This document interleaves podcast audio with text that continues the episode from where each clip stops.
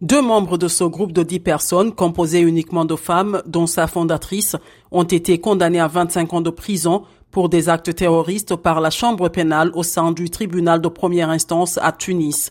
Ces autres accusés ont écopé de peine allant de 3 à 14 ans de prison.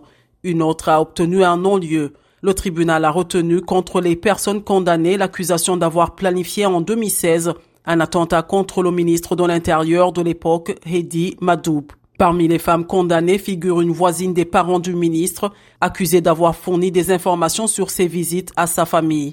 Les autorités affirment avoir réalisé ces dernières années des progrès significatifs dans la lutte contre les djihadistes. Mais c'est la première fois qu'un groupe formé seulement de femmes était impliqué dans des actes terroristes.